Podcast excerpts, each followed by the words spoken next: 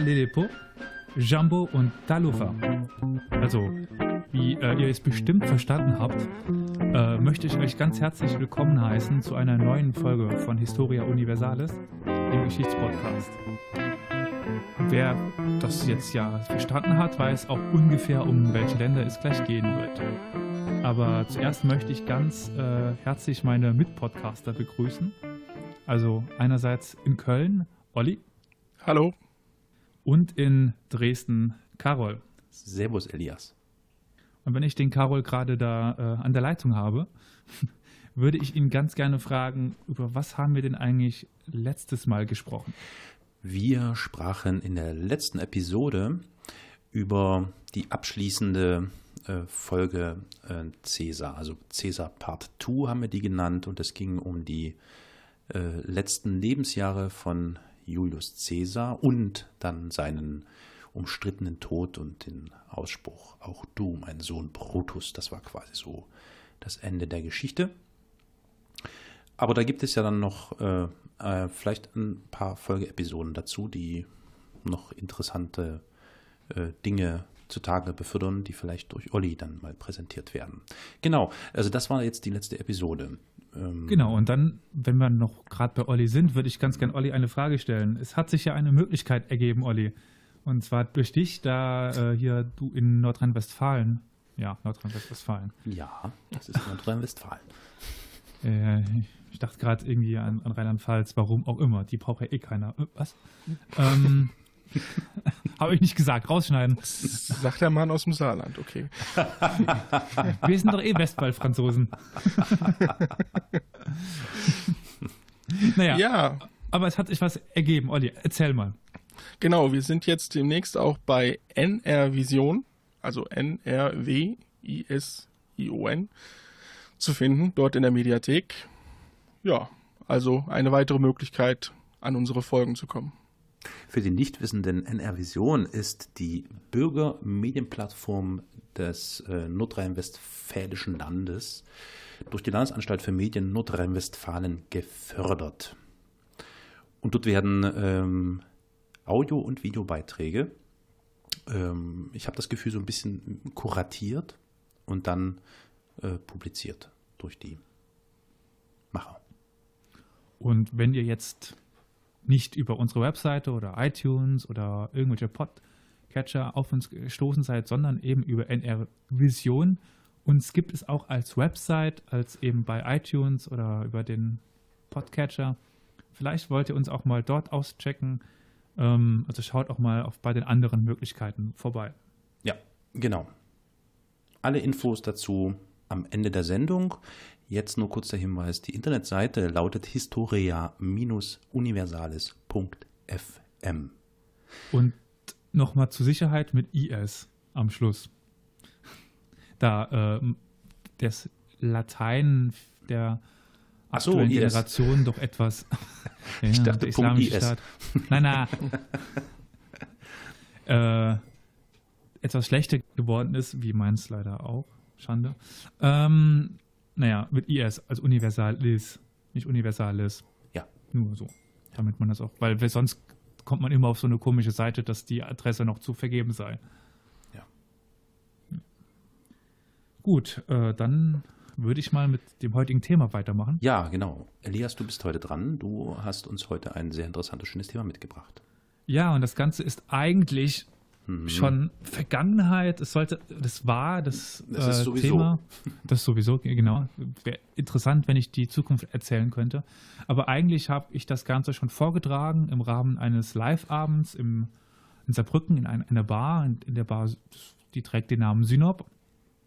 Und es gab sehr interessante Diskussionen, die leider in der Aufnahme sehr miserabel klingen das ist ein einziges Gekraxe und Gefiepse und naja, wir haben jetzt andere Mikrofone als beim ersten Mal, weil es gibt ja schon in dieser Reihe die erste Aufnahme zum Nahostkonflikt, mhm. die für eine Aufnahmequalität ja deutlich besser war. Mhm. Aber mit neuen Mikrofonen war das jetzt leider etwas schlecht geraten und das wollte ich keinem Menschen zumuten. Ich selber konnte es nicht lang anhören. Und dementsprechend wollte ich das heute mit euch beiden gerne nochmal aufnehmen. Ja, sehr spannend. Worum ging es denn in der Live-Veranstaltung Synop Meets Historia, äh, History? Mit dem Untertitel Grausame Räuber, die wir waren. Ja, ich meine, es hat ja jeder verstanden, was ich am Anfang gesagt habe. Also Jumbo ist klar, oder? Ähm, Jump, ich Jumbo. nicht. Ja, also das war sowohl auf der Landessprache von Namibia, von Tansania und von Samoa einfach nur Hallo. Ah, Also Jumbo ist dann Suaheli, Kesuaheli, Swa- Swahili, wie auch immer man diese Sprache nennt und heißt Hallo. Und ja, es soll heute Abend um deutsche Kolonialge Kolonialgeschichte gehen mhm, mhm, mhm. und auch die deutschen Kolonialverbrechen. ein umstrittenes, interessantes Thema. Und die Frage, die dann insbesondere bei der Live-Veranstaltung gestellt worden ist, ist eben die, ob der deutsche Staat als Rechtsnachfolger des Deutschen Kaiserreiches ja, dann und oder die Bürger, also du, ich, er, sie, es, äh, noch dafür eine Verantwortung tragen. Wie, das will ich gar nicht diskutieren, also wie die Verantwortung aussieht, aber ob überhaupt eine Verantwortung, naja. Hm, hm. Das ist diskutiert worden und sehr, sehr interessant. Ähm, ja, aber leider sind die Aufnahmen, wie gesagt, miserabel. Ja, Und als Gegenthese will ich dem Ganzen aus der rechten Ecke mal gegenüberstellen, dass eben endlich Schluss sein mit dieser Schluss sein soll mit der ewigen Schuldkultur in Deutschland. ist gut jetzt mit dem Schuldkult. Genau. So geht das. Genau. War ich noch gar nicht geboren. Da kann ich doch nicht dafür. Genau. Was ich euch noch in die Shownotes stecken werde, ist die Playlist des Abends. Also ich habe Musik aus den Kolonien, also moderne Musik aus den ehemaligen Kolonien zusammengestellt. Ehemalige Kolonien. Du hast dich gerade versprochen, das war ein freudscher Versprecher. Es wäre immer noch schön, nach, nach Samoa zu, zu fliegen und dort. Naja, ich. Oh Gott, oh Gott. Naja, also wie gesagt, es gibt die, diese Playlist, da kann man gerne reinhören. Und ja, ich möchte an dieser Stelle eigentlich nochmal, bevor es losgeht, ganz gerne dem Synop danken, dass äh, uns die Möglichkeit gibt, eben dort als doch noch kleiner Podcast schon Live-Veranstaltungen zu machen. Danke. Ja, danke. Gut. Ähm, also zu Beginn einer europäischen Kolonialgeschichte spielte Deutschland noch keine Rolle. Ich weiß nicht, ist euch bewusst, wann so die ersten kolonialen Erschließungen gemacht worden sind? Jetzt abseits von irgendwie das äh, 1200, oh, war das in den äh, 9, äh, 1240, 50 war das.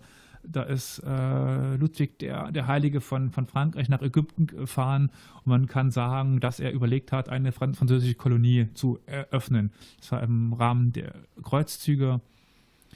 Aber mal abseits davon, also von dem, was wir quasi sprechen, wenn wir heute Kolonien meinen, wisst ihr ungefähr, wann das angefangen hat? So ein richtiges Jahr könnte ich nicht nennen, aber es geht. Hängt es so mit dem, ja, mit dem Aufkommen, dass die englische Flotte irgendwann Ja. groß wurde zusammen?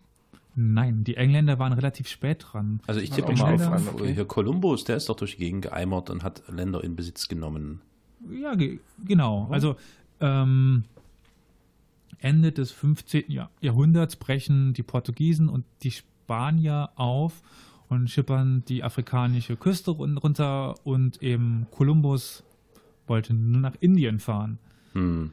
Also Ende des 15. Jahr Jahrhunderts beginnt Spanien und Portugal an der Westküste Afrikas Besitzungen zu eröffnen.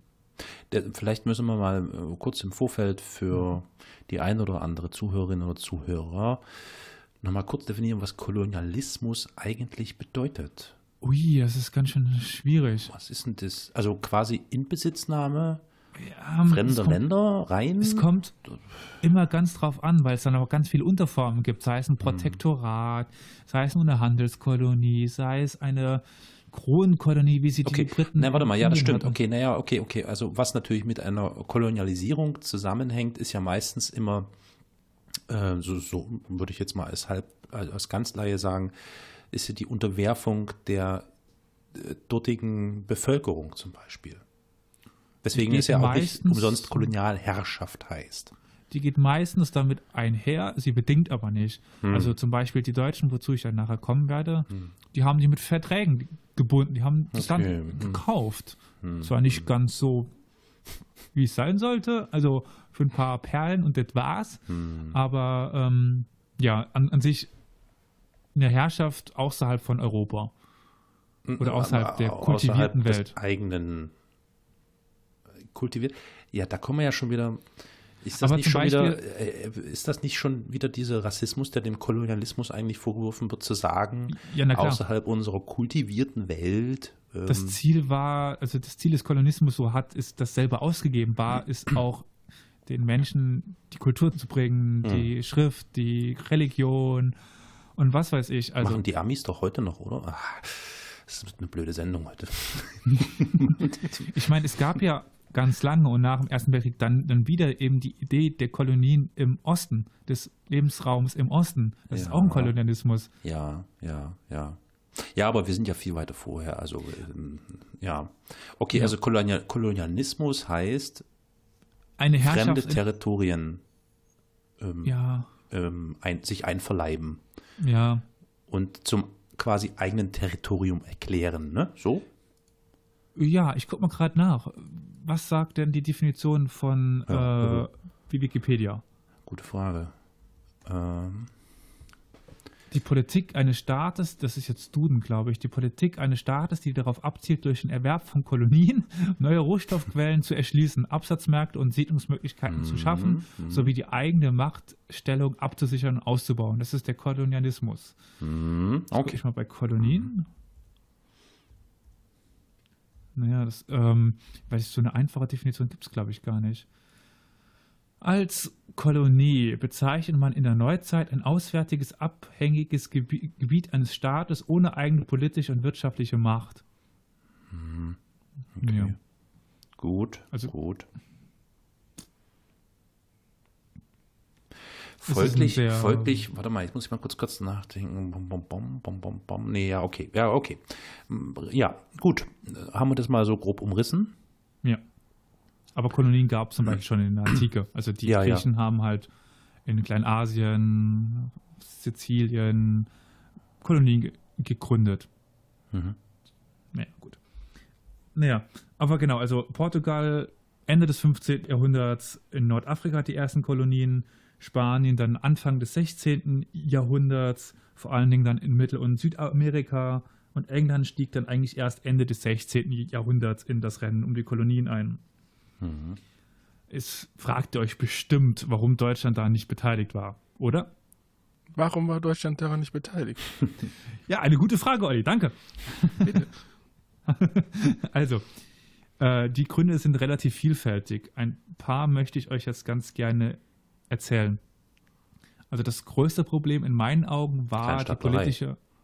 Ja, genau. Na Und klar, Da spricht der. Experte. Na ja, Also mhm. Deutschland war zu diesem Zeitpunkt in über 300 Ländereien eben, zersplittert, Ja. Der Die- Fleckenteppich. unabhängig voneinander waren. Also nicht irgendwie so ein feudalistischer Staat mit, äh, gut, es gab den Kaiser, aber der saß in Wien und interessierte sich einen Scheißdreck für Kolonien, um es mal so zu, zu sagen. Da wir Sachsen ja so, so gewisse Animositäten zu den Preußen haben, tippe ich auf die Preußen. Die waren ja immer voll am, die sind ja immer losgegast. Die sind ja immer, haben ja immer irgend sich was einverleibt. Ich wette, die Preußen sind da ganz vorne mit dabei gewesen früher.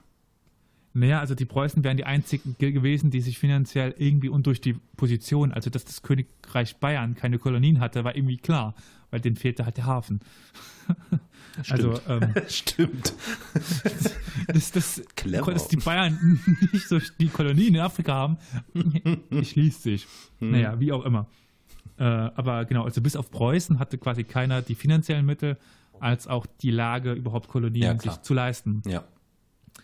Und dann gibt es ja noch diesen 30-jährigen Krieg, 1618 bis 1648. Hm. Und da war Deutschland finanziell ausgeblutet und äh, auch die Hanse spielte, also die Hanse als ja, Äh, Verbund. Handelsgebilde, die Mhm. in der Lage ge gewesen wäre, Handelskolonien zu öffnen. Und die hatte ja quasi Schweden und Novgorod schon so was ähnliches wie Kolonien. Die ist halt auch zugrunde gegangen in dieser Zeit oder halt niedergegangen. Und die sollte sich erst später wieder erholen. Mhm. Und das Meer spielte quasi in der deutschen Politik zu dieser Zeit eigentlich keine große Rolle. Hm. Und dementsprechend fehlten auch die überseeischen Erfahrungen, um überhaupt Kolonien zu gründen. Also diese große Tradition wie in Portugal gab es einfach nicht. Hm. Hm. Die Portugiesen lebten schon immer vom Meer. Ja. Es gibt aber eine Ausnahme. Einer hat tatsächlich Kolonien erworben. Und wie Karol schon so schön sagte, die Preußen. Also, beziehungsweise damals noch die Markgrafen von Brandenburg. Mhm. Aber das geht dann ja ineinander über. Also der große Kurfürst Friedrich Wilhelm von Brandenburg erwarb 1683 vereinzelte Besitzungen in der Karibik und der Westküste Afrikas. So, da hat er zum Beispiel im heutigen Ghana Großfriedrichsburg gegründet. Aber das war nicht lange von Erfolg und 1717 ließ dann sein Enkel von Namen ebenfalls Friedrich Wilhelm die Besitzungen wieder äh, an die Holländer verkaufen. Der Kaufpreis der Holländer damals war 7200 Dukaten und ganz wichtig, 12 Möhren. Das war der Centbetrag, oder? Genau.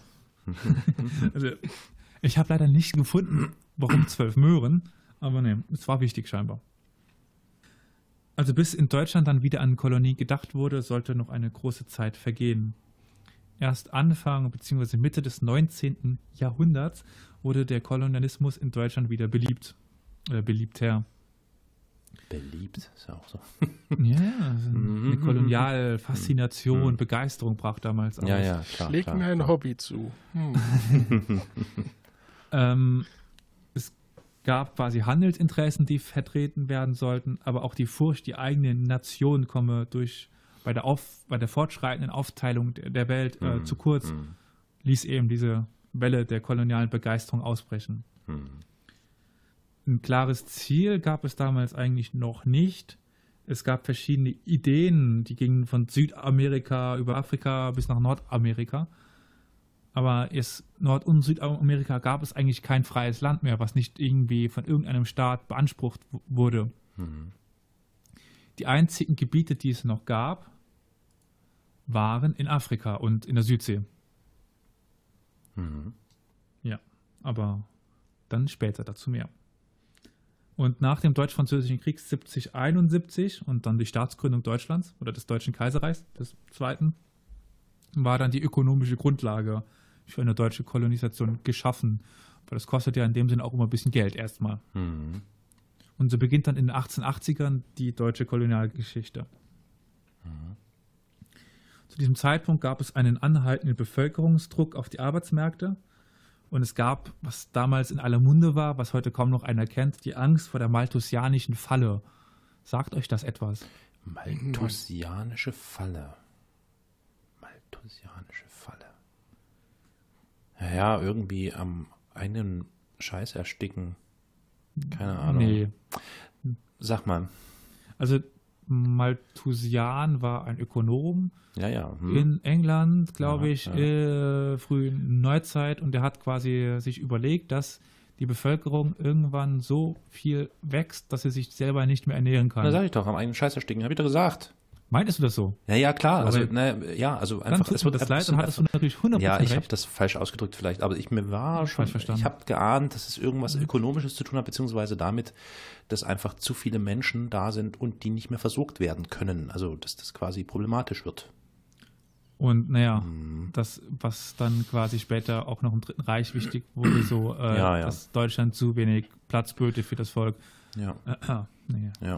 ähm, merkt man ja, ja heute. Wie, wie, wie hat er das gleich noch genannt? Ähm, da, die Ost, Ostgebiete. Äh, ne, Lebensraum. Lebensraum im Osten. Lebensraum im Osten. Mhm, ja. Na gut, also es kam vermerkt, ver, vermehrt zur Auswanderung aufgrund des hohen Drucks auf den Arbeitsmarkt Mhm. und er wurde in Deutschland als nationaler Aderlass verstanden. Mhm. Mhm. Und dementsprechend war das erste Ziel eines deutschen Kolonialismus die gelenkte Auswanderung in deutsche Kolonien, Mhm. um eben das deutsche, in Anführungszeichen, Blut, in Ja. Anführungszeichen, nicht zu verschwenden, in Anführungszeichen. Mhm. Mhm. Naja. Mhm. Und erst in den 1890ern kam dann auch vermehrt die Idee eines Absatzortes hinzu. Ja. Es gab aber auch dann immer mehr diese nationalpolitische Argumentation, dass Deutschland nur über Kolonien eine Weltmacht werden bzw. bleiben könnte.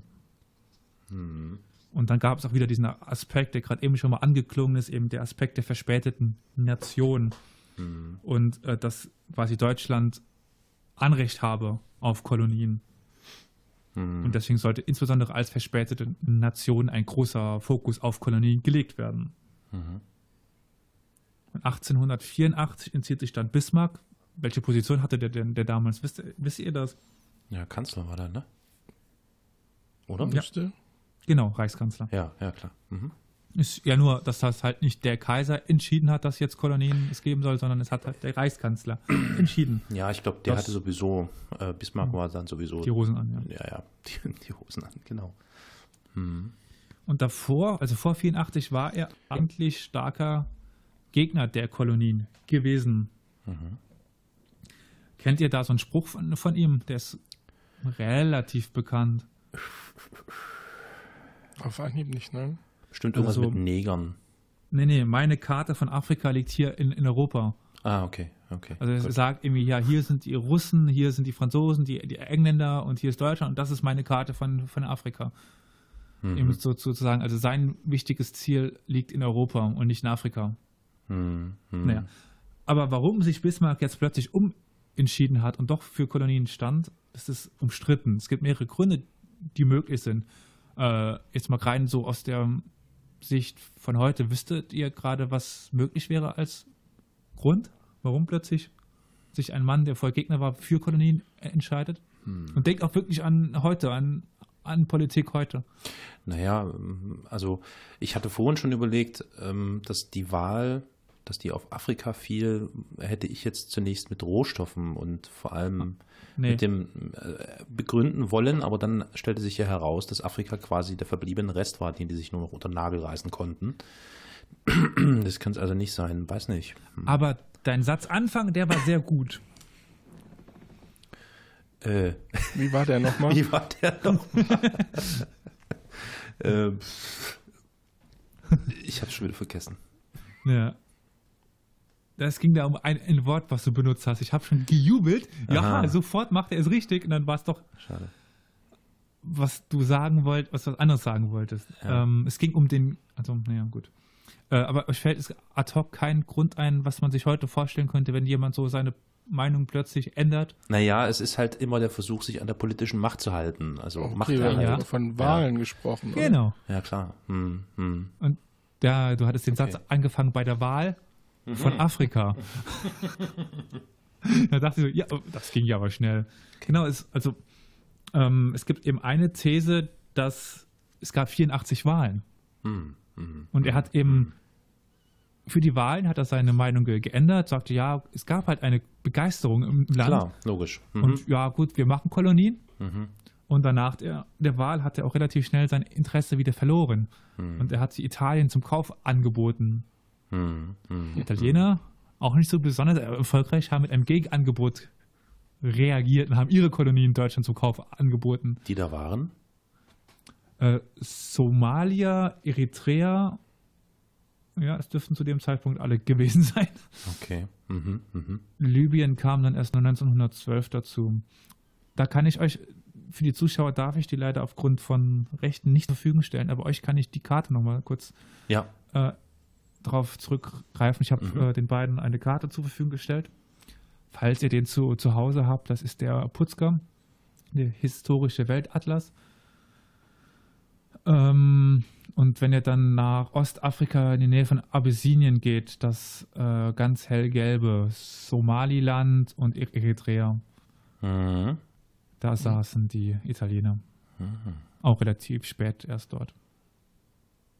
Ja, da oben. Okay. Genau. Okay. Das ist eben eine mögliche äh, Theorie, warum. Ja, dann die andere ist eben, dass er eine Benachteiligung der Deutschen im Welthandel sah, ohne eigene Kolonien. Mhm. Apropos Welthandel, das ist was ganz. Entschuldigung, da muss ich mal kurz hineinspringen. Mhm. Ihr kennt ja den Begriff der Kolonialwaren. Ja, Ähm, Edeka. Was? Genau, Edeka. Ne? Wusstet ihr, Ja. warum, wie der Name Edeka, was das bedeutet? Ich weiß, dass es eine Ab. War das, aber ich krieg's nicht mehr zu, zusammen. Ich sag's mal. Ja. Einkaufsgenossenschaft der Kolonialwarenhändler in Halleschen Torbezirk zu Berlin. EDK. Genau. Ja, nur mal so. Hm? Genau, das ist Genau. der Kolonialwarenladen. Ja, richtig. Also, ja. Mhm. Ja, Handel, ne? Also haben wir ja gerade, hast du ja gerade gesagt, kolonial. Genau. So. Und dass er die, die Furcht hatte, dass quasi die Engländer und Franzosen durch Schutzzölle äh, Deutschland komplett aus dem Welthandel hin, herausnehmen konnten. Ah, ah, ah. Dann eine, eine dritte Theorie ist, dass er die äh, Politik des Kronprinzen Wilhelms II., der damals noch nicht an, an der Macht war, also der während des Ersten Weltkrieges an der Macht warende König, äh, Kaiser, war noch gar nicht an der Macht. Das war Wilhelm der, der, der Erste. Und Wilhelm der, der Zweite galt eben als besonders englandfreundlich. Bismarck aber nicht. Und Bismarck hätte so quasi die Politik von Wilhelm vorbestimmen wollen, indem er durch die Kolonien den Konflikt zu England und Frankreich suchte. Aber am Ende kann man ja sagen, Krisenstimmung oder es bahnte sich eine Krisenstimmung an. Und was tut man, wenn so eine Stimmung im Lande herrscht? Ja, direkt Krisenstimmung nicht. Nicht? Würde ich jetzt nicht so sagen. Nee. Es war auch schon, also diese koloniale Begeisterung kam vor allen Dingen aus der Mittelschicht. Also ich meine Und sie hat- wirtschaftliche Krisenstimmung, ne? Also ähm, Ja. das eher so. Es war schon die, die, die Wirtschaftskrise da von den 1870ern oder sowas, aber ähm, die ist jetzt als Grund nicht so häufig aufgeführt worden in der Hm. Literatur. Hm, okay, okay. Aber ich kann mich auch täuschen. Das war ja auch die Zeit, wo sie viele nach Amerika und so ausgewandert sind, oder? Genau. Hm. Da komme ich nochmal bei der Bilanz der, der Kolonien drauf. Als nächstes würde ich nämlich ganz gerne die, Kolonie, die Kolonien selber abgehen. Das sind nicht so viele, sieben Stück müssten es sein. Und jeweils einzeln kurz drauf eingehen. Hm. Also die erste deutsche Kolonie war, müsste das? Äh, warte mal, ich, ähm, ich gucke mir die Karte an Ja. und dann versuche ich es mal. Naja, ähm, Leider steht ja kein Monat dran, weil die deutsche Kolonialgeschichte Ja, ja, ja, ist ja. quasi innerhalb von einem Jahr explodiert. ja, Also 84, 85 hatten wir schon fast alles in Afrika. ja. Dann tippe ich mal auf Südwestafrika. Ich tippe auf. Nee, warte mal, das war später. Ähm. Hm. Deutsch-Ostafrika, so. Ja, da, guckt auf die Karte, da steht doch als einziges in, in Afrika 85 dran. Na gut, also es war tatsächlich Südwest. Ich wollte das. Ja, naja, ich hab's ja. Ja. Es wären noch Kamerun und Togo übrig geblieben, ne? Ja, ja, Genau. Also von der Jahreszahl her. ja. Ach so, die habe ich gar nicht. Ach so. Hm. Na gut, okay. Gut. Also am 24. April 1884 wurde, Deutsch, oh, das Deutschland zum ersten Schutzgebiet von Südwest, äh, wurde Südwestafrika zum ersten deutschen sogenannten Schutzgebiet. Schutzgebiet Wer hat das denn erklärt? Ja. komme ich gleich zu. Ich wollte Ja, erstmal noch ja, erklären, ja, was, Entschuldigung. warum überhaupt. Schutzgebiet. Also Cool. Bismarck wollte den Begriff Kolonien vermeiden. Und deswegen hat er alles Schutzgebiet ge genannt. Ja also Wenn ich jetzt sage Schutzgebiet, sind Kolonien gemeint. schöner Euphemismus, ja. Genau. Hm. Ja, meistens wurden sogenannte Schutzverträge mit den lokalen äh, Stämmen abgeschlossen. Ja. Warum kam das dazu? Also, 1883 hatte der Bremer Tabakwarenhändler Adolf Lüderitz die heutige Lüderitzbucht, damals Angra Pequan, Pequaina, für 100 Pfund Sterling und 200 Ge Gewehre erworben. Ja, das sagt mir noch was. Hm? Das ist mir noch ein Begriff. Also, äh, habe ich schon mal gehört. Die Lüderitzbucht meinst du? Ja. Und er hatte seit 83 mehrmals beim deutschen Staat um ein Schutzverhältnis gebeten. Und am 24. April 1884 bekam er dies schließlich. Mhm. Für Lüderitz selber erfüllte sich aber der Traum des schnellen Geldes nicht und er musste dann 1885 seine Kolonie wieder verkaufen. Und ist dann ein Jahr später, zwei Jahre später ersoffen. Aber Mhm. ja. Ersoffen im Erste- Sinne von Alkohol oder im Sinne von Wasser? Wasser. Aha, okay. Er hat sich also nicht ersoffen, sondern er ist Nein, er, ersoffen. ist, er ist ersoffen. Okay, okay, gut. Erster Generalkonsul für Südwest. Ich sage es immer, Südwest ist kürzer. War auch damals die Sprech, dass man gesagt hat, Südwest. Gemeint Äh, ist aber Deutsch-Südwestafrika. Genau. Ja. Wir sprechen immer von Deutsch Hm. und Süd Südwestafrika. Genau. Südwest. Passend, zur WM. Gut. Genau. Also erster Generalkonsul wurde Gustav Nachtigall. Äh, den Namen kann man sich mal merken. Der spielt dann auch bei Togo und Kamerun eine wichtige Rolle. Daher kommt auch Nachtigall, ich höre dir Trapsen. Nee, glaub nicht. Nie gehört. Ähm, und sein Nachfolger wurde ein Mann, dessen Sohn später eine noch wichtige Rolle spielen sollte. Und ja, Heinrich Göring. Und äh, das war der erste dauerhaft in einer Kolonie lebende weiße Deutsche oder deutsche Weiße.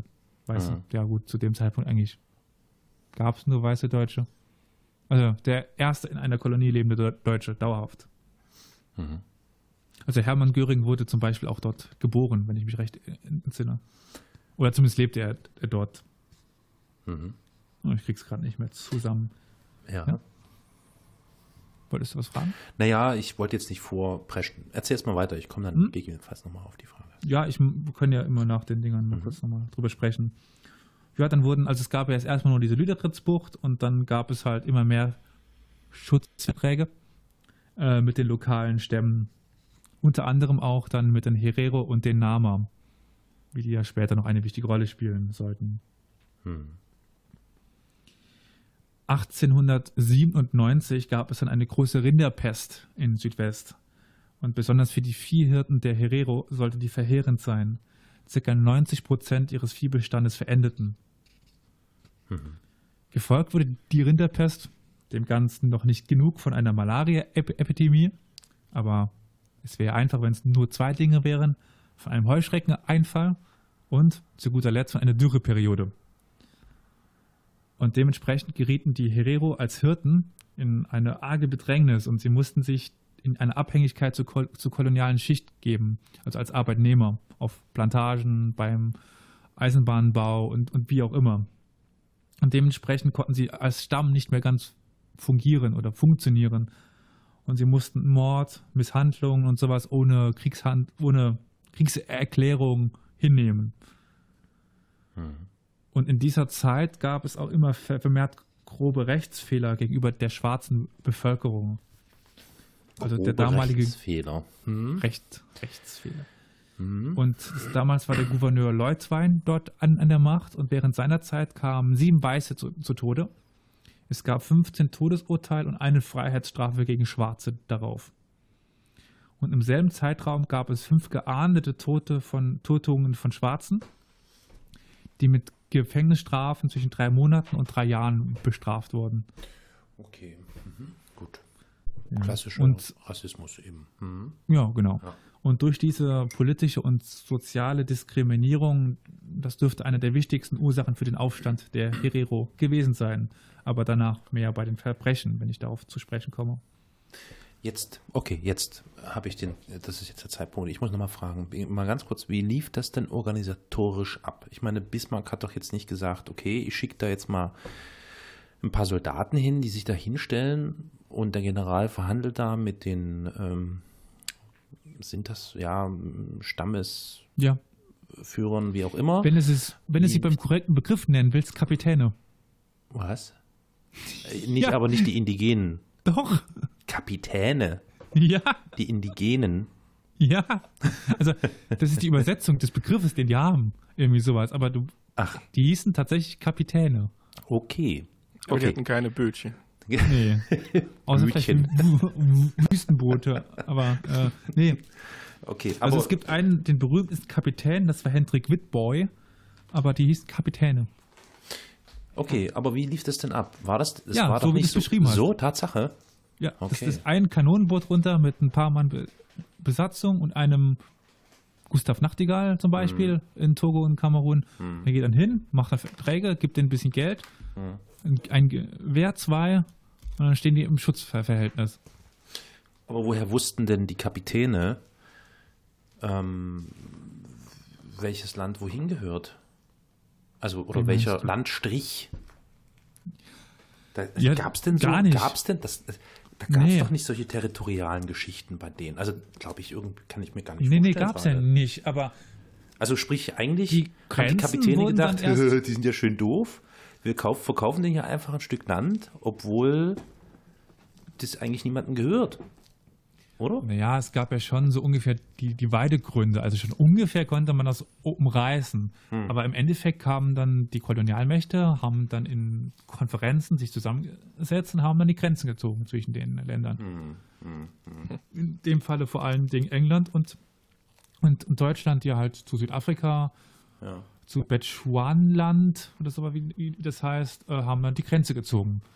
Und die Herero waren zum Beispiel auf beide Seiten von, von den Grenzen, im, im Endeffekt dann. Ja. Aber dann konnte quasi Deutschland gegenüber England argumentieren, ja guck mal, der, der Stamm, der da gerade ist, der hat ein Schutzverhältnis mit uns, das ist jetzt uns. Okay. Mhm. Okay. Die endgültige Ausformung der Grenzen, die machten dann die Kolonialmächte in Verträgen. Die bekannteste zum Beispiel die Belgo, äh, die Belgo, die Kongo-Konferenz mit Belgien, deswegen Belgo. Hm. Naja, Ja, gut, okay. Ähm, das, okay. beantwortet das, ungefähr das, Ja, was ja, ja, ja, auf jeden Fall. Auf jeden Mhm. Fall. Aber die, was, was, also die Frage, die sich mir stellt, ist, warum haben die anderen Länder, ich meine, wenn wir so spät dran waren, nicht schon diese Teile gehabt? Naja, zum Beispiel, So. wenn ihr dann wieder auf die Karte geht, es gab die Walfichtbucht oder die Walficht Bay, äh, wo dann schon 1878 äh, die Briten saßen. Das Problem war zum Beispiel jetzt das, also Süd Südwest, also heute Namibia, das ist eine einzige Wüste. Das hat keinen interessiert. Ah.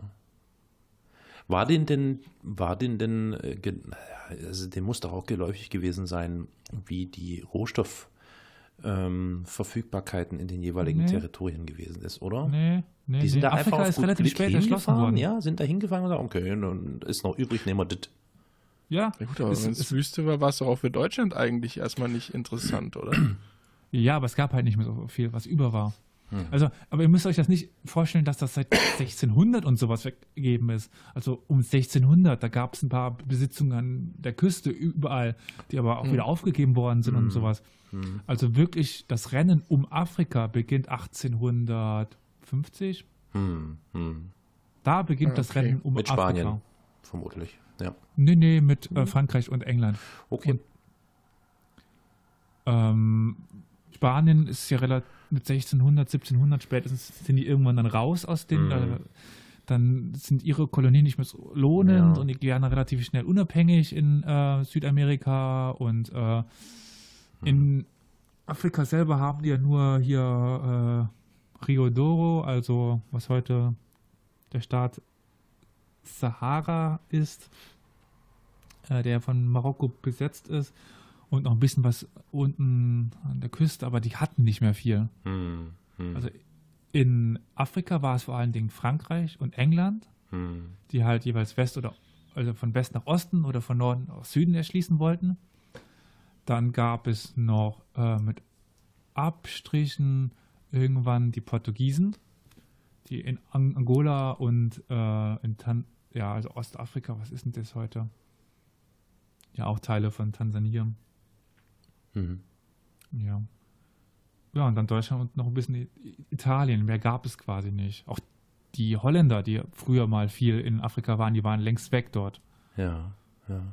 Aber das richtige Rennen um die Besitzung, um wirklich Grenzausformung, das war in den 1850ern, 60ern, 70ern, 80ern, 90ern. Da Was mit den Russen? Sind die. Russen eigentlich da auch im Spiel? Die Russen, nee. Gar nicht. Ne, Nee, die die sind Russen oben gewesen irgendwo, ne? Weiter oben. Äh, in, in Alaska. äh, Die sind nach Ja, Nordamerika rüber nach beziehungsweise Alaska. dann schon im, im eurasischen Raum, beziehungsweise in angrenzenden Genau, da haben die ihre Kolonien Ja, gehabt. ja, die haben sich ja Zeit, also peu, peu immer weiter Hm. äh, nach Osten ausgebreitet. Okay, ich wollte jetzt nicht ab, ab äh, Ja, ich, ich, wir ich schwoffen schon, wir ab. müssten das Ganze vielleicht zweispalten, ne? Wir schwoffen. Zwei Folgen machen draus. Ja, ja. Wir, sind ja jetzt erstmal bei den deutschen Kolonialverbrechen. Insofern. Ja, da sind wir noch, noch nicht. Das Naja, das also das thematisch meine ich jetzt. Hm. Ja. Ja. Ähm, also für das Deutsche Reich war Südwest ein Verlustgeschäft. Vor allen Dingen Hast du jetzt Lust daran, oder Verlust gesagt? Das war Verlust. Verlust, okay. Hm. Ja, ein Lustgeschäft. ja, bestimmt. Nee. Ähm, also vor allen Dingen durch die hohen Militärausgaben, aber auch die Infrastrukturausgaben. Also da gab es ja nichts, das war Wüste. Und um das, das Land ist ja riesig. Also das ist größer als heute Deutschland. Mhm. Hm, hm, Also bis die da von Norden aus Süden kamen, das hat ja ewig gedauert. Also musste man das Ganze erstmal erschließen, mit Mhm. Eisenbahnen vor allen Dingen. Ja. Und Namibia war ja aufgrund des Klimas, es, es ist zwar Wüste, aber es ist ja relativ hoch und es gibt kalte Meeresströmungen davor, also es ist relativ kühl. Und aufgrund dessen war es als Siedlungskolonie geplant. Aha. Es gibt immer noch ein paar Deutsche, die da unten wohnen. Und noch viel deutsche Kultur, Windhoek noch Brauereien und bayerische Lederhosen und sowas. Naja, aber es hat auch als Auswandererkolonie nicht funktioniert. Obwohl die Hälfte aller Kolonialdeutschen nach Südwest auswanderten. Es waren aber nur circa 12.000. Hm. Okay, Ja, zu, so viel zu Südwest. ja. Dann als die nächste Kolonie, die gegründet worden ist, war Togoland. Oder Togo. Und da geht das deutsche, oder die, der deutsche Einfluss bis auf das Jahr 1847 zurück. Und da begann die norddeutsche Mission Tätigkeit im Togo. Und über diese Mission, also das waren dann Priester, die dort gelebt haben und den, das Christentum missioniert, für das Christentum missioniert haben. Und über diese Mission kamen dann die hanseatischen Händler ins Land. Und als sich dann auch Frankreich und England anschickten, Togo als Kolonie zu beanspruchen, stellten Hamburg und Bremen 1883 einen Schutzantrag an das Deutsche Reich. Und im Juli 1884 handelte dann eben der schon erwähnte Gustav Nachtigall mit den lokalen Häuptlingen wieder Schutzverträge aus Ja, und etablierte dann die zweite Kolonie nach Südwest. okay. Togo war aber vor allen Dingen als Handelskolonie geplant und eben als keine Siedlungskolonie. Ja, Es gab selten mehr als 350 Weiße im Land.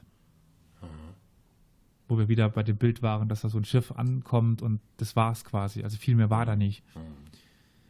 Und der Süden von, von Togo unterwarf sich relativ schnell der deutschen Herrschaft. Und der Norden wurde eigentlich nur durch das sogenannte Indirect Rule, was vor allen Dingen die Briten beherrschten oder zur Praxis damals brachten. Das war, man schickte halt so einen Vertreter hoch, der gibt ein bisschen Gold, Münzen, glänzendes Geschirr, was weiß ich. Die sagen, okay, hier habt ihr den Vertrag, wir sind euch untertan. Aber da war eigentlich nie ein Deutscher. Sie konnten eigentlich nur quasi aufgrund der Schutzverträge vor, vor anderen Kolonialmächten argumentieren, guck mal, das ist unser Land durch die Verträge. Und dementsprechend saß die Haupt, der Haupteinfluss saß im Süden von Togo, an der Küste. Truppen gab es in Togo eigentlich nicht. Bis 1914 gab es 560 schwarze Polizisten und sechs weiße Polizeikräfte, die von zwei weißen Offizieren geführt wurden. Und Togoland hatte den Ruf einer Musterkolonie. Und es war die einzige Kolonie, die kein Minus machte. Ja. So, dann ging es weiter nach Kamerun. Also auch in Kamerun war seit den 1870ern die hanseatischen Handelshäuser vor Ort. Und vor allen Dingen ein Adolf Wörmann hatte an der Küste Besitzungen erlangt. Und er bat seit 1874 eigentlich schon um deutschen Schutz. Die Firma Wörmann, die gibt es immer noch heute. Und die ist immer noch äh, für den Handel mit Afrika zuständig. Hat in ganz Afrika Besitzungen und äh, Firmen und sowas, ja. Ja, also nachdem sich Bismarck im April 84 dann die Belange von Adolf Wörmann persönlich angehört hatte, beauftragte er Gustav Nachtigall wieder mit der Errichtung von Schutzverträgen. Und nachdem er eben kurz vor den Abstechern nach Togo ge gemacht hat, äh, gelangte er nach Kamerun. Aber zu dieser Zeit hatte auch England Ansprüche auf Kamerun erhoben. Und der englische Kon Konsul Edward Hewitt hatte sich auch auf den Weg gemacht. Doch sieben Tage vor Hewitt, der dann im Englischen der Too Late Consul genannt wurde, erreichte Nachtigall Kamerun und verhandelte dann die Schutzverträge. Und ähnlich wie in Togo war das Ziel eine Handelskolonie, auch keine Siedlungskolonie. Äh, die klimatischen Verhältnisse dazu waren viel zu kompliziert. Also wer schon mal dort war, es ist sehr ungewohnt für, für eine deutsche Kartoffel, da plötzlich in die Hitze reinzugehen. Also es ist ganz schön heiß, ganz schön feucht die, die Luft und äh, ja, es ist ungewohnt, definitiv. Also du warst schon mal da. Ich war in, in Ghana, Goldküste. Also das, was ehemals englische Kolonie war. Aber das ist ja, also Togo oder Togoland, was damals die deutsche Kolonie war, ist mehr als das, was heute Togo ist. Das hatte Teile von Ghana mit inbegriffen. Mhm. Und ich war oft, also das ist der Volta, der Volta, das ist so ein großer Fluss und auf der Ostseite war Togoland, auf der Westseite war äh, Goldküste und ich war auf der Ostseite, also dementsprechend war ich schon mal in der deutschen Kolonie, ja. Ehemaligen deutschen Kolonie, wo wir es schon mal hatten am Anfang. Nun gut. Und nachdem wie in Togo zuerst die Küste nur Besitzung war, begann dann erst 1895 die Expansion gen Norden bzw. gen Nordosten, also ins Hinterland. Dann gab es vereinzelt gezielte Strafexpeditionen und sogar Vernichtungsexpeditionen, um Straf- eben das Hinterland zu. Strafexpedition, äh, was heißt das? Naja, wenn der Herrscher, der lokale Häuptling sagte, nee, wir wollen kein Schutzverhältnis, dann kam kurz das Militär, hat das Dorf platt gemacht und dann hat der Herrscher gesagt, okay, doch, Schutzvertrag mit, mit Deutschland. Also platt gemacht im Sinne von getötet. Ja, Okay. Mhm. aber äh, dann Ja. wegen der Herrschaft war auch im Kamerun die direkte Herrschaft quasi eigentlich auf die Küste und die Kamerunberge in dem Sinne noch beschränkt. Kamerunberge ist relativ hoch, gemäßigtes Klima, ähm, gute Böden, deswegen Mhm. äh, noch beliebtes Siedlungsgebiet gewesen. Es gab im Rahmen dieser Vernichtungs- und Strafexpedition zusammen mit den Plantagen eine radikale Umsiedlungspolitik. Also die Völker, die Stämme wurden in die Nähe von den Plantagen umgesiedelt, zwangsumgesiedelt, um dort als Arbeiter zur Verfügung zu stehen. Mhm. Und es gab eine hohe Sterblichkeit auf den Plantagen, in den Minen und im Eisenbahnbau. Und aufgrund dessen mit der radikalen Umsiedlungspolitik gab es einen akuten Arbeitskräftemangel in Kamerun. Und trotz dessen dauert es sehr lange, bis es geregelte Arbeitsschutzbedingungen gab. Also 1909 wurde die Arbeitszeit auf den Plantagen, Minen und wie auch immer auf 10 Stunden pro Tag festgelegt. Der, der, der Lohn für die Arbeiter auf 8 bis 10 Mark im Monat. Und des Weiteren sollte ein Arzt auf 500 Arbeiter kommen. Mhm. Im Grunde waren die Arbeiter aber nur bessere Sklaven. Harte Arbeitsbedingungen, Hungerlöhne und es gab keine Arbeitsplatzfreiheit. Wichtigstes E- Exportgut aus Kamerun war Kautschuk, also Gummi, Mhm. und des Weiteren noch Elfenbein und, und Kakao. Aber auch Kamerun war für das Deutsche Reich ein, ein Verlustgeschäft. Mhm. Trotz der guten Böden und den Ja, die gab es eigentlich nur um die Kamerunberge und ähm, das hat auch nicht so wirklich funktioniert. Nee. Okay. Die Infrastruktur, also hätte man das Land so belassen, wie es war, hätte die Ware nicht gut an, an die Küste ge gebracht werden, dann musste man erst viel Geld in investieren. Es ist die, die Frage, was passiert wäre, wenn ähm, Deutschland länger die Kolonien behalten hätte, ob dann irgendwann die auch Profit abgeworfen hätten. Als es dann die Infrastruktur gab, war Deutschland nicht mehr da. Mhm. Mhm. Das hätte sein können. Aber was wäre, wenn, ist immer schwer zu beantworten. Ja, dann kommen wir weiter nach Ostafrika. 1885 kaufte dort eine Expedition unter, also Anfang 1885, also wirklich im Januar, kaufte eine Expedition unter Karl Peters, Dr. Karl, Karl Peters aus Kaiserslautern, durch wertlose Versprechen, also für ein Appel und ein Ei, wie man immer so schön, schön sagt, Gebiete gegenüber von Sansibar und legte damit die Grundsteine für das spätere Ostafrika. Und Karl Peters hatte die deutsche Führung quasi vor vollendete Tatsachen gestellt. So, äh, er hatte das den lokalen Herrschern versprochen und das Deutsche Reich musste jetzt reagieren. Und am 27. Februar 1885 wurde dann Deutsch-Ostafrika unter deutschen Schutz gestellt. Nach einer, in Anführungszeichen, Befriedung des Küstenstreifens begann man das Hinterland zu unterwerfen, bis nach, bis nach Ruanda und in Somaliland. Warum setzt du Befriedung in Anführungszeichen? Naja, Be Befriedung klingt immer so ein bisschen. Mit Äh, Euphemismus, ja. ja, genau. Also der, man hat halt die. Erschossen, Ja, getötet. genau. Hm. Und in Ruanda griff dann Deutschland geschichtsträchtig in die Geschicke Ruandas ein, indem sie die Bevölkerung in Hutu und Tutsi unterteilte, anhand der, Geschichts äh, der, Geschichts der Gesichtsgröße.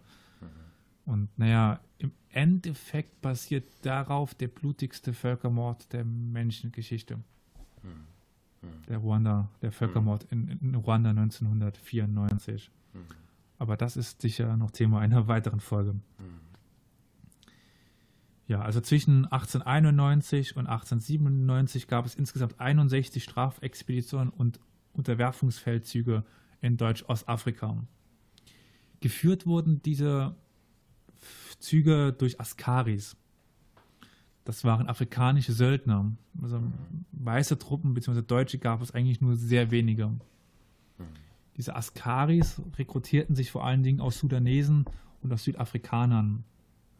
Und bei der lokalen Bevölkerung waren sie sehr gefürchtet aufgrund ihrer Brutalität und Bestechlichkeit. Aber eigentlich wurden die Askaris ziemlich gut bezahlt und bekamen sogar vom deutschen Staat eine Rente. Äh, die Einwohner wiederum mussten hohe Kopf- und Hüttensteuern errichten, wodurch sie dann häufig in die äh, Abhängigkeit zu skrupellosen Plantagenbesitzern getrieben wurden. Und das war eine der Ursachen für den Machi-Machi-Aufstand 1905. Aber das ist der zweite, das zweite Kolonialverbrechen, auf das ich dann eingehen werde. Hm.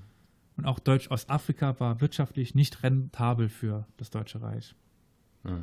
Jedoch konnten sich einzig in Ostafrika die deutschen Truppen mit den Askaris äh, bis, 1800, bis, 18, bis 1918 Widerstand leisten im, im, Ersten Weltkrieg. Ein gewisser Let, äh, ne, wie hieß er?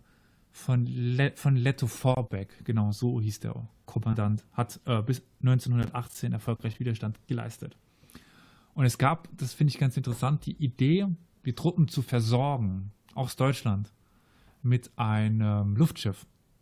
Mhm, mh. Das wäre der längste Flug eines Luftschiffs gewesen, also so eines Ballonschiffs, mhm. den es jemals gab. Mhm. Also von Deutschland übers Mittelmeer, über Ägypten, den, den Sudan bis nach Ostafrika. Mhm. Aber aufgrund einer falschen Funkmeldung haben die über Ägypten abgedreht. Dann gibt es ja noch die Kolonien in, im, im Pazifik. Und auch dort, wer könnte es ahnen, waren die hanseatischen Firmen wieder aktiv und etablierten dort seit 1850 deutsche Interessen. Und bisher hatte sich der, der Blick wenig auf, Neu, auf Papua-Neuguinea, oder auf, also heute Papua-Neuguinea, damals nur Neuguinea. Also da gab es wenig Interessen dran. Hm. 1882 wurde dann ein Konsortium zum Erwerb von Besitzungen in, in Neuguinea gegründet. Und England hat dann im Augenschein der deutschen Kolonialgründung in Afrika auch Interesse an Neuguinea begründet. Und daraufhin wurden weitgreifende Tätigkeit, äh, Landkäufe getätigt in Neuguinea. So konnte gegen britisches Interesse Nordost-Neuguinea, das Kaiser Wilhelmsland und die umliegenden Inseln gekauft werden und zum deutschen Schutzgebiet gemacht werden. Hm. Das damals waren diese Inseln Neubritannien und mittlerweile heißen sie einfach Bismarck-Archipel. Und zur selben Zeit wurden dann die Marshall, Providence, Brown und Brown-Inseln ebenfalls zu deutschen Schutzgebieten. Gab noch die Nauru, die Karolinen, die, die Marianen, nur ganz viele kleine Inseln, die es dort gab. Hm. Und 1899 konnte dann das bisher nur lose ans Deutsche Reich gebundene Samoa ebenfalls übernommen werden. Das wurde seit 1889 durch eine gemeinsame Verwaltung von England, Deutschland und den USA verwaltet. Mhm. Und ähm, ja, dann noch eine Besonderheit für die Region. Also bis 1914 wurde Deutsch-Neuguinea vom Juristen Dr. Albert Hahl als Gouverneur geleitet. Und dieser, also Hahl, trat für Interessen der Eingeborenen ein. Aus ökonomischem Interesse aber, nämlich nur eine friedliche Kolonie mit kooperierenden Eingeborenen konnte in seinen Augen eine finanziell erfolgreiche Kolonie werden. Mhm, mh. Und so beteiligte er die indigene Bevölkerung an, den, an der administrativen Verwaltung der, der, Kolonie, schützte ihre Landbesitzung und beteiligte sie am Wirtschaftskreislauf. Mhm. So wurden zum Beispiel als Ortsvorsteher sogenannte Lulais eingesetzt. Das heißt, indigene Bevölkerung, die als Bindeglied zwischen der europäischen Ver Verwaltung und der Bevölkerung fungierten. Mhm. Wirklich rechnen tat sich das Gebiet aber nicht, aber es war kein so großes Minusgeschäft wie die afrikanischen Kolonien bis auf Togo. Mhm. Und dann zu guter Letzt Kiachu. Kiachu liegt in, in China, was erst seit der Öffnung durch den Opiumkrieg 1840-42 Ziel europäischer Kolonialmächte wurde. Mhm. Und nachdem die Ermordung zweier deutscher Missionare dem Deutschen Kaiserreich einen Grund gegeben hatte, wurde 1898 Kiachu für 99 Jahre vom Kaiserreich, vom Chinesischen, gepachtet. Mhm. Und Kiachu befand sich auch im Gegensatz zu den anderen Kolonien im Besitz der Marine und nicht des Auswärtigen Amtes. Mhm. Kiachu sollte das deutsche Hongkong werden. Mhm. Es war als reine Handelskolonie geplant und von dort aus sollte China ökonomisch erschlossen werden. Mhm. Im Wettlauf um den fernen Osten gegen England und Frankreich. Also habe ich das richtig verstanden. China hat das gepachtet? Nein, nein, nein Deutschland, Deutschland, hat das von China, China gepachtet. Okay. So wie die Groß, Großbritannien, wie Großbritannien Hongkong gepachtet hat. Ja. Ja, okay. Es wurde, also China war nicht ganz so, ich will jetzt nicht rückständig sagen. Nee, äh, ich wollte gerade darauf eingehen. Ich wollte gerade sagen, diese Pachtgeschäfte, man kann da jetzt auch eben beispielsweise Hongkong als, als Vergleich hinzuziehen das ist ja schon fast wieder was anderes. Ne? Das ist ja weniger Kolonialismus, sondern das würde ich dann schon eher als Imperialismus definieren. Ja, wobei sich beides auch in gewisser Maße bedingt. Und, ja, ja, ich sag mal so, ohne Kolonialismus wäre der Imperialismus vermutlich nicht an der Stelle aber und das Imperialismus ist, ohne Kolonialismus und so. Es bedingt sich beides ja, ein bisschen gegenseitig. Aber ja, also man hat schon den Eindruck, als wäre das Ganze zivilisierter vonstatten gegangen oder humaner. Obwohl es dann zum Beispiel auch den Boxeraufstand gab 1900, ja, ja. in dem die westlichen Mächte einfach mal schön über China drüber gefegt sind. Ja, ja, ja. Ja, aber es wirkt ja. mehr wie so einfach nur ein, so ein, so ein Wirtschaftspakt mehr, oder? Ja, es ging auch vor allen Dingen einfach nur um die Erschließung des Handelsmarktes, des Wirtschaftsmarktes China. Man hat sich halt vorgestellt, schon damals die 800 Millionen, nee, hm. ich weiß nicht, wie viele Menschen viele, damals schon gelebt haben. Man hat halt gehofft, dass die als Absatzmarkt fungieren können. Klar, klar, klar. Man wollte da jetzt nicht große Landbesitzungen machen, das hatte ja keiner. Die hatten alle ihre kleinen Städte an der Küste und das war's. Na, ich glaube, das hat sich auch da, ich weiß nicht, das, ja. Es hätte funktioniert, weil im Boxeraufstand die hatten China besiegt. Hm, hm, das Land war hm, auf Boden. Hm. Nee. Naja, so oder so. Man stellt sich natürlich, also ich habe mir jetzt einfach in, in dem Moment, als du von Kiacho gesprochen hast, die Frage gestellt, was unterscheidet dann jetzt zum Beispiel ähm, den Pachtvertrag von Kiacho mit der Landnahme oder der ähm, Inbesitznahme von Deutsch-Afrika, so Deutsch-Ostafrika zum Beispiel, ne? Ja, Und, zum Beispiel, wenn ja. ich also ja. China hatte festgelegte Grenzen. Mhm. Das gab mhm. es. Ähm, dies war auf eine gewisse Jahreszahl begrenzt. Es mhm. gab einen geregelteren Vertrag. Mhm. Es war kein Schutzvertrag, das einfach sagt, ähm, wir unterwerfen uns euch und äh, dafür dürft ihr hier bleiben oder sowas. Mhm. Es war schon ein anderer Vertrag. Ich weiß nicht, auf was du hinaus wolltest. Naja, ich, genau, das wollte ich damit sagen. Also es mhm. ist halt einfach, äh, es mutet humaner an als die Unterjochung. Es ist ja mehr, also mir kommt es so vor, dass gerade diese ganzen Kolonialgebiete in Afrika nichts anderes als eine Unterjochung der dortigen Bevölkerung gewesen ist. So. Ja. Ja. Aber das wollte ich nur mal, weil das ist ja mit ein, ein, ein, ein Teil der Besprechung hier, nämlich ähm, Räuber, die wir waren. Ne? Mhm. Okay, gut, also Gut. wir sind stehen geblieben in China. Genau, und die Hauptstadt wollte ich noch kurz sagen, ja. weil das kennt man eher unter dem Namen, ist halt äh, Tsingtao. Also die Hauptstadt von Kiachu, der Kolonie, so hieß es, war mhm. Tsingtao. Kiachu war die Bucht. Mhm. Es gab auch die Stadt Kiachu, mhm. die lag aber außerhalb der deutschen Kolonie Kiachu. Ach, guck. ja. Also der Hafen von Tsingtao wurde zu einem der modernsten ganz Ostasiens. Jedoch war Kiachu, wer könnte es erwarten, ein finanzieller Misserfolg. Mhm. Es gab große Pläne von Schwerindustrie, die aber im Endeffekt nicht ver verwirklicht werden konnten. Das haben die Chinesen selber gemacht. ja, es dauert aber noch ein paar Jahre. Mhm. Gut, dann noch kurz zum, Kolonial zum Kolonialismus. Das ist ein schwieriges Wort, oder? Nach 1914. Oder 18, je nachdem. Also erst vom, also mit dem Ersten Weltkrieg dann. Ja. Und nach 1918 gab es von staatlicher Seite aktiv die Erinnerung an Kolonien. Gab es den Spruch, was deutsch war, muss wieder deutsch werden. Mhm, das kenne ich doch irgendwo her. Naja. Und nach 1925 merkten sich jedoch die kritischen Stimmen aufgrund des nationalen Selbstverständnisses der ehemaligen Kolonien, die sich nun immer mehr als Volk oder als Stamm oder als Land wahrnahmen. Und man wollte eben jetzt nicht aus Humanität, aber man, man, man wollte diese Nationen als nicht kolonialistische Macht im Kampf gegen die kolonialen Mächte benutzen. Hm, hm.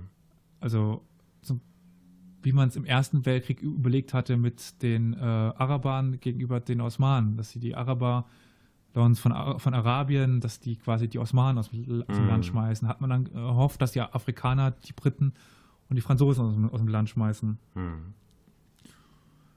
Und mit dem Auftreten der NSDAP kämpften dann die sogenannten Wilhelmisti wilhelmistischen Imperialisten gegen die Nationalsozialisten. Und dann gab es quasi das Ziel Ritt gen Osten oder die Fahrt über die See.